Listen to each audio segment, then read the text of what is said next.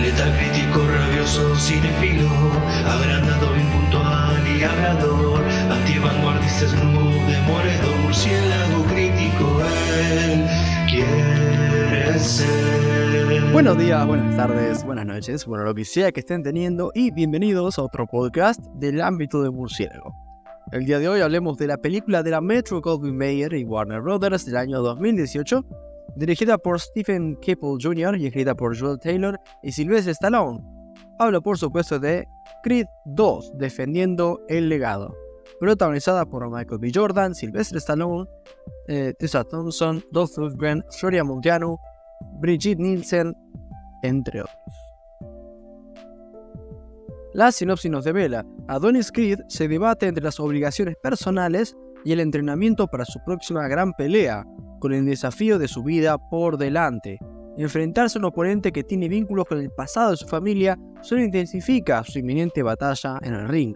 Afortunadamente, Rocky Balboa está a su lado a lo largo de todo el camino y juntos se cuestionarán por lo que vale la pena luchar descubrirán que nada es más importante que la familia. Secuela de Creed, el spin-off de Rocky que en 2015 obtuvo muy buenas críticas dio inicio a una nueva saga.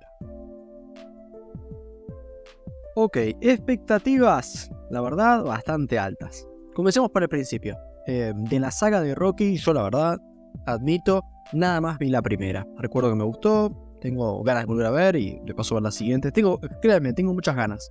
No creo que sea pronto porque, bueno, mucho cine que ver. Pero, pero tengo ganas, tengo ganas.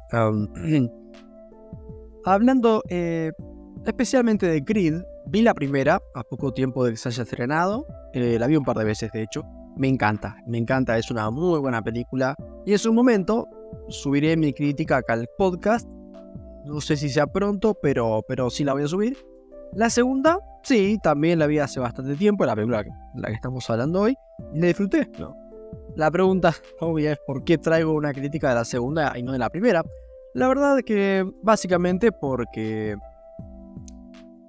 la vi hace menos tiempo la, primera que la segunda.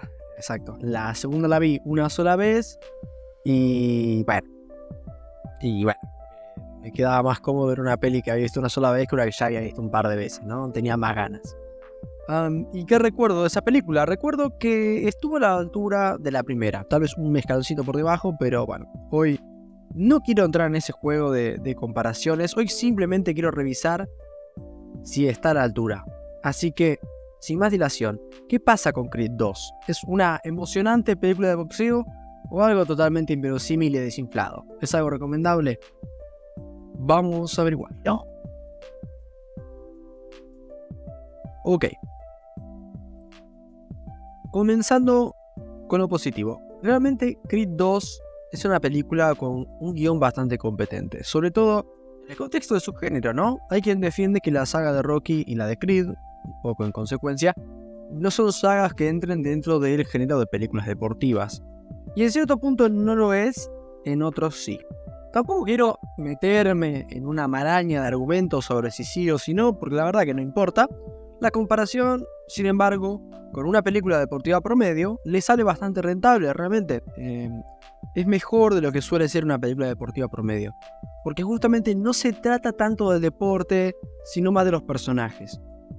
Y justamente hablando de los personajes, está bien, hay que decir que Adonis y el antagonista Víctor Drago no tienen muchas interacciones entre sí, por ahí se hubiera, hubiera, no sé si ayudado, pero hubiera estado bien. Bueno, más allá de, claramente cagarse a palo, que esa es la interacción que claramente tienen los boxeadores, pero la peli no va tanto por ese lado, sino más por el lado de contar dos historias paralelas, la de Adonis y la de Drago.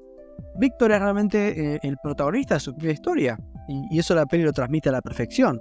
Todo se podría haber quedado en lo fácil, ¿no? Adonis bueno y Víctor es un loquito ruso malo que ve lo que gana palos. Fácil y sencillo. Y por ahí a simple vista podría parecer que es así, pero no. Realmente la peli logra que sintamos empatía por los Drago. Uno obviamente prefiere a Donnie, pero entiende a los Drago y le gustaría que no le fuese mal. Eh, más allá de, bueno, tener que enfrentarse lógicamente a Adonis y perder, porque no quiere, que gane el protagonista, que, nos caiga mejor, ¿no?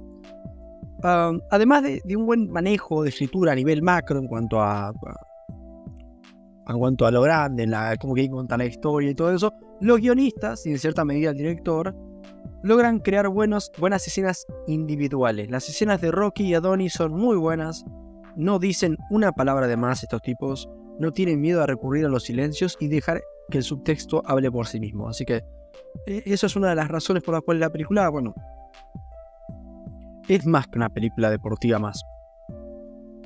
Un inciso para decir que el laburo de Stallone fue realmente bueno. Yo, si lo nominaba a un Oscar, no me enojaba. Muy bueno Stallone. Realmente es de sus mejores actuaciones. Yo lo que he visto, lo que ha hecho como Rocky y bueno, lo que he visto sobre todo eh, en Creed, eh, es, genial. Eh, me parece un genuinamente buen actor. realmente este director me sorprendió, Stephen Keppel Jr., porque el tipo no solo dirige bien peleas de boxeos, que son geniales, ¿no? Sino que también sabe fabricar momentos realmente buenos, ¿no? Con un, claro, un gran personaje como Les Adonis, que de nuevo, a priori parece otro boxeador novato e impetuoso, lo que uno podría llegar a pensar de lejos, pero Adonis realmente tiene una vida interna, eh, una profundidad que en gran parte por la, actuación de Jordan no, nos llega a cautivar realmente. muy bueno lo suyo. A nivel ritmo, la película es genial. Así diré. Aunque más puntualmente creo que la peli se pone muy buena llegando, eh, pasando a la mitad, ¿no? Cuando ocurre un suceso importante, cambia un poco el escenario y, es muy épico realmente. Eh, en la peli, esa, esa, esa, parte de la peli realmente, esa secuencia es muy buena. Todo para terminar en un clímax que, a ver, admito, no me pareció trepidante de wow, esto es épico, pero me pareció atrapante. O sea, estaba ahí como mirando y, te atrapa, te atrapa. Eh, es un final realmente cumplidor y, un poquito más, te diría. En resumen y para finalizar, una película bastante buena. No es una historia súper nueva, pero no se queda eh, en tirar piñas, sino en hacer un buen desarrollo de personaje, atrapante, épica y sutil cuando quiere. En lo personal, yo sí creo que Creed 2, defendiendo al legado, defiende el legado, lo hace de muy buena manera y gana por no count. Le doy un 8.1 y a ustedes agradezco un montón por haber escuchado hasta acá. Poco más que decir, más que buenas noches. Porque sí.